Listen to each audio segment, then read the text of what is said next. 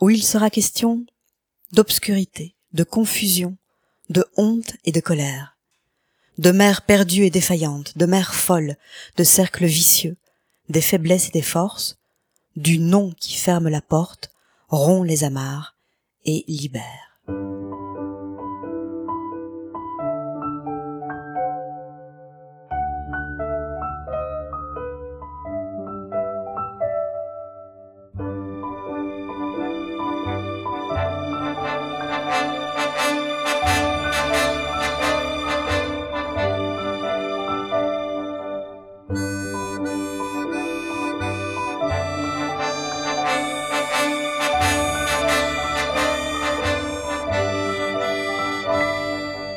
Casser le fil. Bah, au début, on trouve ça normal. Tout ce qu'on vit, on le trouve normal hein, quand on est enfant. C'est pour ça qu'on ne sait pas répondre à cette question de savoir est-ce que c'était une bonne mère? C'était ma mère. Donc si elle m'engueulait, c'est que j'avais été méchante, forcément. Le récit de Sandrine. Je suis un peu gênée. J'aurais bien aimé avoir une autre mère. Enfin, c'est un peu gênant, je trouve, en tant que personne, de dire ça parce que c'est peut-être quand même que j'étais méchante quelque part. Parce qu'une maman, normalement, c'est quelqu'un de doux, quelqu'un qui nourrit, qui berce. J'ai pas ce souvenir-là, donc euh, je suis gênée. C'est pour ça que j'ai dit, je ne serais pas parlé comme ça. Un bâton rompu. Je crois que c'est euh, c'est assez tard. Moi, je pense que j'avais 17-18 euh, ans, je pense. Le récit de Marie-Christine. Quand j'étais une petite fille, jusqu'à mes 12 ans, j'ai pris conscience de rien. J'ai souffert euh, sans vraiment prendre conscience des choses. Et euh, à 18 ans, à 12 ans, pardon, je pense que j'ai commencé à réaliser que il y avait quelque chose qui n'était pas normal. J'ai eu des idées noires, j'ai commencé à... Ben, je sais que ma maman racontait, euh, ben, souvent quand elle nous punissait déjà, elle disait que on avait de la chance et qu'on se rendait pas compte que qu'elle avait connu pire. Par moments, elle racontait certaines punitions qu'elle avait vécues. Donc ça, c'est dans mon enfance. Mais réaliser réellement, je pense que j'étais presque une adulte, en fait. Elle était en dispute avec ses grands-parents, avec ses parents, pardon. Et on y allait effectivement une fois par mois. Apparemment, quand les gens ne s'entendent pas, c'est le droit de garde normal pour des grands-parents. Donc, comme on était nombreux, on allait chacun à notre tour c'était froid. C'était, de temps en temps, il râlait parce que j'avais pas assez de linge ou j'étais pas propre ou des choses comme ça. Voilà, mais encore une fois, elle était débordée. Elle a fait probablement plus d'enfants que ce qu'elle euh, pouvait assumer. Donc oui, on n'était pas propre, on avait des poux. C'était comme ça, quoi. Évidemment, quand j'avais des poux, il fallait me raser parce que sinon ça revenait tout le temps. Et c'est vrai que j'étais la seule de la classe à être rasée. Que les autres, euh, on prenait le temps avec le peigne et du vinaigre euh, de faire ça tous les matins. Chez moi, c'était impossible. On était six à un moment donné. C'était impossible, elle repassue. Adulte et en parlant avec les psys, etc., ils m'ont dit qu'on allait essayer, enfin, ma psy principale, entre guillemets, m'a dit, euh, on va essayer de comprendre, et je ne voulais pas, parce que je pensais que comprendre c'était excuser. Et donc je voulais pas parler de l'histoire de ma mère, ou du peu que je savais, euh, parce que pour moi c'était l'excuser, c'était la pardonner, et dire bah avec elle ce qu'elle a vécu, je dois pas me plaindre, etc. Et donc euh, j'ai eu un gros travail, euh, même pour accepter que j'étais maltraitée. Je voulais pas mettre de mots sur sur ça ou sur ma douleur. Je ne voulais pas dire que j'étais maltraitée. C'était quelque chose que je voulais pas. Le terme me convenait pas. Et je vous disais, j'ai pas été maltraitée. Enfin, qu'on voit des enfants qui ont vécu ça, ça, ça et ça, ça c'est de la maltraitance. Et puis, euh, elle était pas d'accord avec moi. Elle me disait que j'avais été maltraitée dans tout ce que je racontais. Il y avait du chantage affectif, la maltraitance physique, il y avait de euh, de l'abus, euh, donc euh, des, des, des, punitions. Il y avait, euh, on ne me soignait pas quand j'étais quand j'étais malade. j'avais qu'à pas être malade, j'avais qu'à pas tomber, donc j'allais pas à l'hôpital quand j'avais un bras cassé, euh, où j'y allais parce que ma tante disait qu'il fallait qu'on y aille, etc. Mais ma mère n'arrivait pas à gérer. J'ai commencé à comprendre, mais je pense que j'étais adulte, hein, c'est en thérapie, euh, bien plus tard que j'ai compris que ma mère, en fait, s'en voulait, et comme elle ne savait pas gérer, elle frappait ou elle punissait. Comme je l'aime. Et ça, maintenant, je sais que ça, je, ça ne pourra pas changer. Le récit de Madeleine. C'est ça qui est fascinant aussi dans cette relation à la mère. Enfin, en tout cas, je ne sais pas si c'est général, mais pour moi, maintenant, je sais que, voilà, c'est ma mère, je l'aime. Je ne sais pas si c'est possible de faire autrement que d'aimer sa mère. Cette espèce d'amour inconditionnel est incroyable. Et parfois, j'ai été super en colère contre elle parce que les états dans lesquels elle se met, ou mener sa vie de, telle manière à ce que des gens appellent sa fille pour euh, lui dire euh, Madame, votre mère est insupportable, ou euh, enfin me mettre dans des situations comme ça, c'est vraiment dur, c'est vraiment dur pour moi. Donc j'éprouvais de la colère parce que parce que je peux pas arrêter de l'aimer en fait et puis parce qu'elle m'a ralenti. Ça a saboté un peu ma, ma construction. Je pense qu'il y avait vraiment de l'amour de la part de ma mère, qu'elle m'aimait et qu'elle m'aime toujours, mais qu'elle n'a jamais su le démontrer de la manière, euh, d'une manière très très saine, quoi. Au contraire, mon père a pu montrer beaucoup de moments d'amour et de d'encouragement et de de joie. Enfin, il y a eu beaucoup de beaux échanges avec mon père. Et puis, il y a eu un, sale côté où il me croyait euh, très très bête. Et donc, c'était un autre travail où, où je me sentais incapable d'arriver à des choses dans la vie. Mais les deux ensemble, ben, euh, je me suis pas très bien construite. Et donc, ça a eu deux effets importants. Le premier, c'est que je ratais mes études. Puisque de toute façon, j'étais incapable et que mon père avait probablement raison que j'étais pas capable de réussir des choses dans la vie, et il me comparait à ma sœur qui, elle, selon lui, était très capable, donc il y avait en plus une, voilà, une rivalité que un, eux ont instauré vis-à-vis de ma sœur, ce qui est extrêmement malsain aussi. Mais ça, je m'en rendais pas compte non plus euh, quand je le vivais, hein, euh, jusqu'à ce que ma sœur quitte la maison vers 18-20 ans. Moi, j'avais euh, deux ans de moins, je n'ai pas réalisé tout ça. Et puis, il y a eu, vers 18 ans, moi, je suis sortie avec beaucoup, beaucoup de garçons. Quand je dis beaucoup, c'est des dizaines. Je pense que je recherchais absolument à être aimée. Et ça, je l'ai pas compris sur ce moment-là, parce que bah, je me, au fond de moi-même, je me sentais comme une fille très facile, qu'un garçon draguait et trouvait jolie, et donc je sortais avec lui. Il fallait qu'il me plaise, je sortais pas avec n'importe qui. Ben, à mon âge, je, plaisais à beaucoup de jeunes hommes, et donc je sortais euh, avec beaucoup de jeunes hommes, et je, dans ma tête, j'étais une fille facile et il suffisait un peu de claquer des doigts pour que je, je, sorte ou que je couche avec un garçon. Et avec le temps, je suis convaincue que je cherchais de l'amour, je cherchais absolument à ce qu'on m'aime, que qu'on me dise que j'étais belle, que j'étais douce, que j'étais gentille, que j'étais une chouette fille, que j'avais des valeurs, que et voilà, je l'avais aussi dans mes amitiés, mais je l'avais je l'avais beaucoup en amour et je pense franchement je cherchais ça. J'ai plusieurs exemples comme ça, euh, dont un pas si vieux. Il y a, il y a cinq ans d'ici, je crois. Je me rends euh, à Bruxelles, à Laken, euh, du côté de Laken, à un conseil d'administration. C'était le jour où j'allais être nommée administratrice à la Société Royale Forestière Belge. On était venu me chercher par différents biais, enfin bon. J'étais super fière et intimidée. Parce que bon, euh, la Société Royale Forestière Belge, c'est principalement euh, des notables, euh, moyenne d'âge 60 ans. Il n'y a pas une seule femme quasi. Mais bon, ils essayent un peu de, s'adapter et ils avaient décidé de rajeunir et féminiser le CA. Et donc, c'est comme ça que j'atterris là. Je me gare pour me rendre dans cette espèce de château magnifique. J'avais un peu le trac, à vrai dire. Paf coup de fil de l'hôpital, euh, ma mère qui vient de se faire euh, hospitaliser parce qu'elle s'est cassé un truc. Enfin, et ça m'a mise dans un état, ça m'a fait perdre tous mes moyens. C'est du sabotage et j'étais fâchée quoi, vraiment fâchée. Ah oui, la relation est totalement toxique, hein, à 100%. Et alors, de toute façon, ça je crois qu'elle avait pressenti aussi très fort, la première manière de prendre son autonomie, c'est quand même de gagner sa fille. Hein.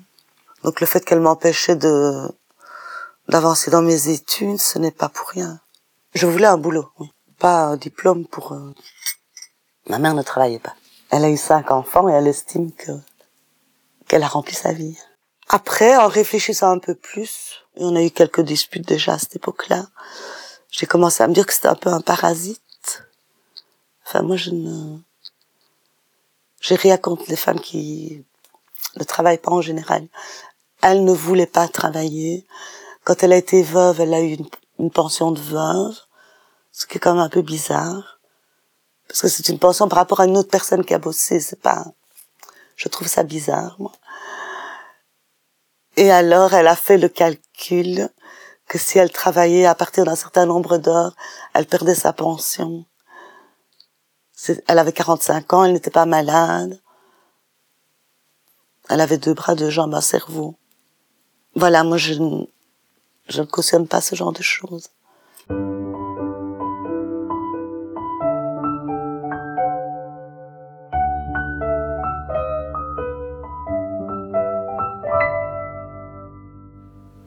Bah, s'il y avait un manque, s'il y avait euh, des choses que je voudrais lui dire avant sa mort ou quoi que ce soit, je le ferais.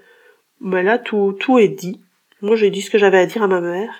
Je lui ai dit que dans les circonstances où quand on se voit, on se dispute à chaque fois, qu'elle me dit des choses avec lesquelles je ne suis pas d'accord, que je lui dis des choses avec lesquelles elle n'est pas d'accord, et donc on ne va pas s'entendre, ça ne sert à rien qu'on continue à se voir pour chaque fois se redire des choses sur lesquelles on n'est pas d'accord. Je vois absolument pas l'intérêt. On n'a pas de plaisir à se voir, aucun plaisir.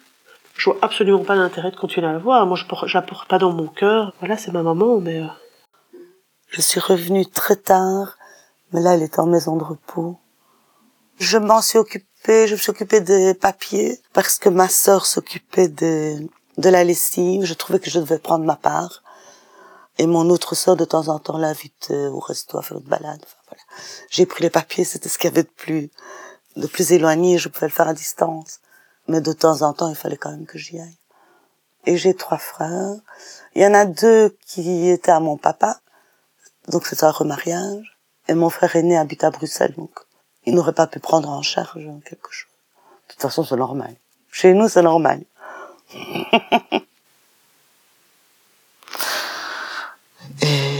oui, je, ne peux rien faire d'autre que qu'attendre. Enfin, qu'attendre ou pas, ou savoir que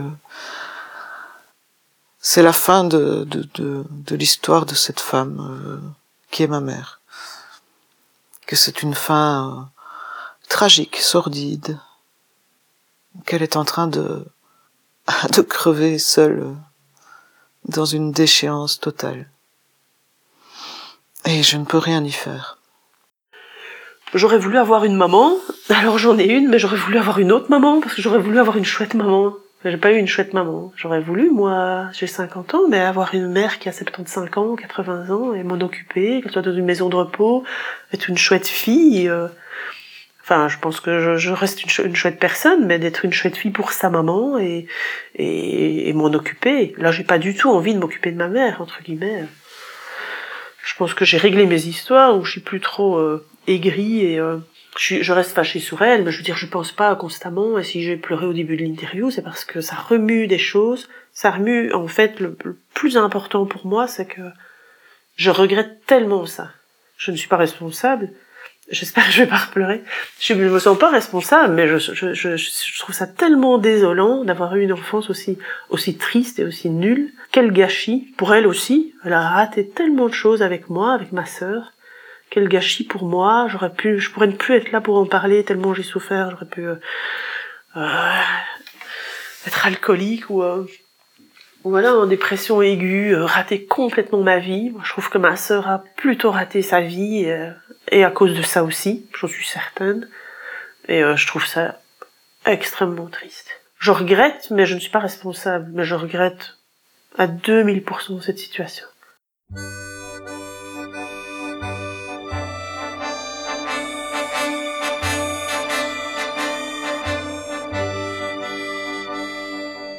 Peut-être qu'elle avait un problème psychiatrique.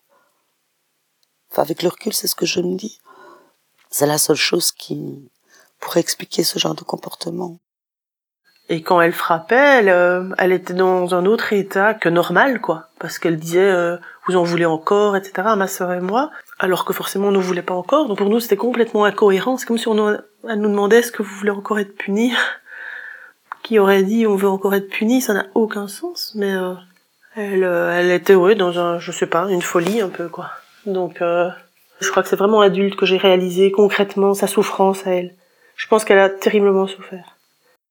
Oui, oui, parce que je sais ce qui moi m'a rendue très malheureuse et Le récit de Marianne. à un moment donné, bah, tu, tu penses que quand tu es très jeune, quoi, que, que c'est ton modèle et que c'est comme ça que ça doit fonctionner, et euh, se dire non, c'est pas comme ça. euh, mais de par soi-même, j'ai pas eu vraiment beaucoup de, de personnes extérieures qui, enfin si, j'en ai eu, mais euh, voilà, qui ne connaissaient pas spécialement le milieu parce que ma mère avait aussi euh, l'avantage pour elle d'être très intelligente, donc euh, les gens autour d'elle ne se rendaient pas compte non plus euh, de comment elle pouvait être au quotidien et, et mal dans ses angoisses et dans ses dépressions, dans sa folie parfois. euh, elle arrivait à faire en sorte que les gens ne se rendent pas compte, quoi.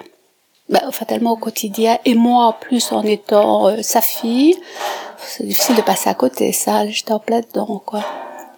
L'impression qu'elle donnait, c'était qu'elle avait besoin de quelqu'un pour se défouler. Donc celle du milieu, elle serait passée entre les mailles du filet. Maintenant, elle ne s'en occupait pas trop, mais bon. Mais la plus jeune, elle en a bavé aussi.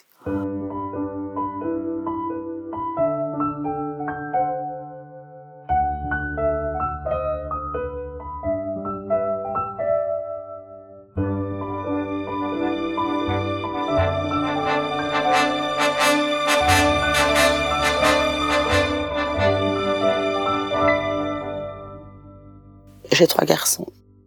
Ils ont vu leur grand-mère jusqu'à ce que un de mes fils ose me dire qu'elle le frappait et criait dessus. Et j'ai coupé les ponts. Elle a reproduit en fait. Elle avait plus que 40 ans. Non, j'avais 40 ans quand j'ai coupé les ponts. Elle a reproduit, mais moi j'entendais mes sœurs qui mettaient leurs enfants, qui me disaient, oh, parfois on est différent quand on est mamie. D'ailleurs, on est différent quand on est mamie, parce que je suis aussi mamie. je leur passe tout. Mais là, elle a reproduit, c'est fou. Je ne vois plus ma maman, mais j'ai eu un gros chemin à faire aussi par rapport à mes enfants, puisque j'ai pas voulu la priver de voir ses enfants, mais je- il était évidemment hors de question qu'elle maltraite ses enfants.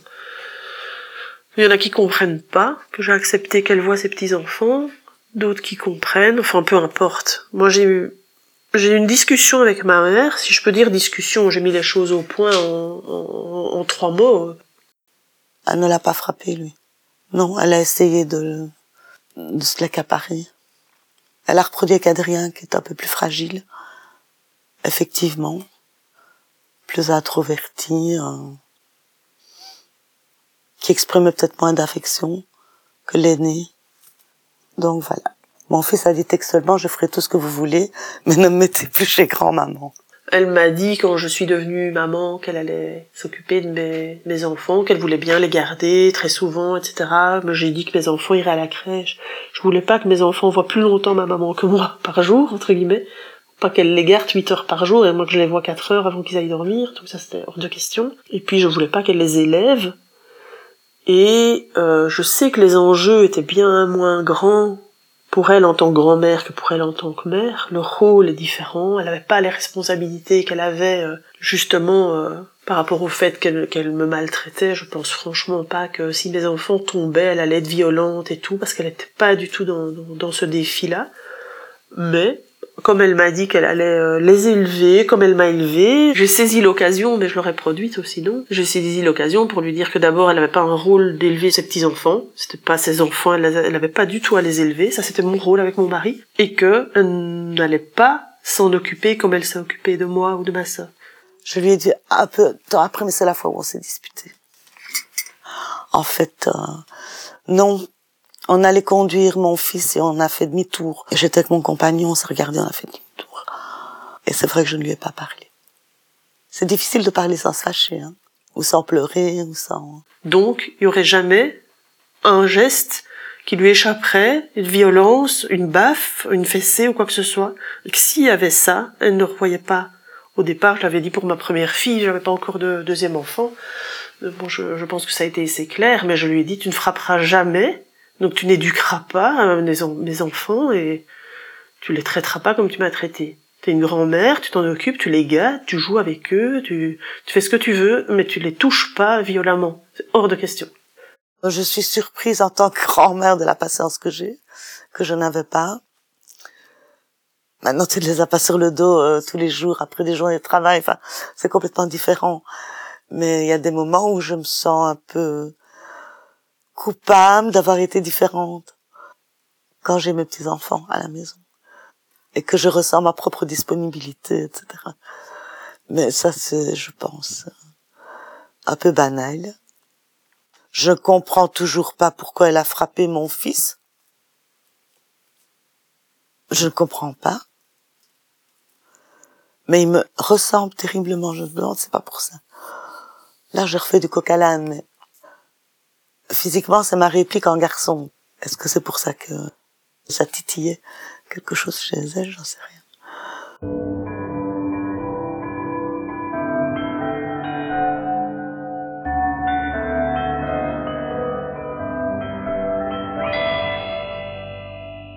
Et elle a dit, on dirait que je t'ai maltraité. Je dis, bah oui, tu m'as maltraité.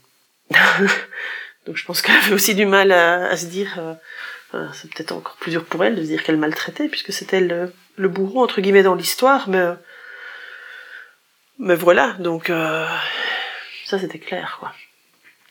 Là où j'ai eu encore plus dur, c'est que on est revenu sur le sujet. On en a parlé il y a pas longtemps avec mon fils. Euh, pourquoi est-ce qu'il ne l'a pas dit plus tôt En fait, dans sa petite tête d'enfant, c'était obligatoire d'aller euh, une fois par mois. En fait, il allait loger là-bas. Pour lui, c'était obligatoire d'aller chez sa grand-mère. Je pensais euh, au début de l'interview que pour moi, le plus important en tant que maman, c'est c'est l'amour, le vrai, le sain, comme j'ai dit à un moment, et laisser plein de souvenirs, créer plein de choses avec ses enfants pour que voilà, qu'ils se souviennent de, de moments magiques, euh, parce que les années passent, qu'on vieillit et que et qu'on peut leur laisser ça, quoi. Que et j'ai ça avec mon père, malgré tous ses défauts.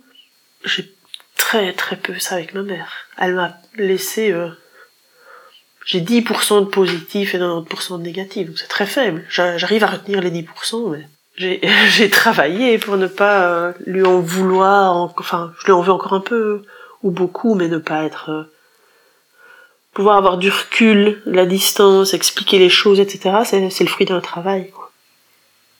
Sinon, je serais extrêmement remontée, je dirais je veux pas en parler, elle m'énerve, je serais, je serais dans des états de colère et tout. Je suis pas là-dedans parce que j'ai, j'ai de la distance, mais parce que j'ai vraiment travaillé.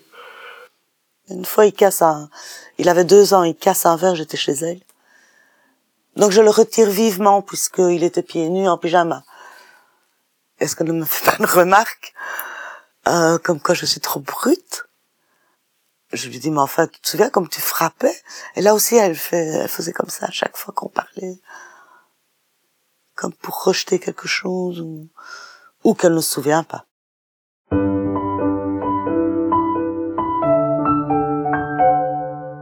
Mais tout est dur. C'est pour ça que c'est difficile à raconter.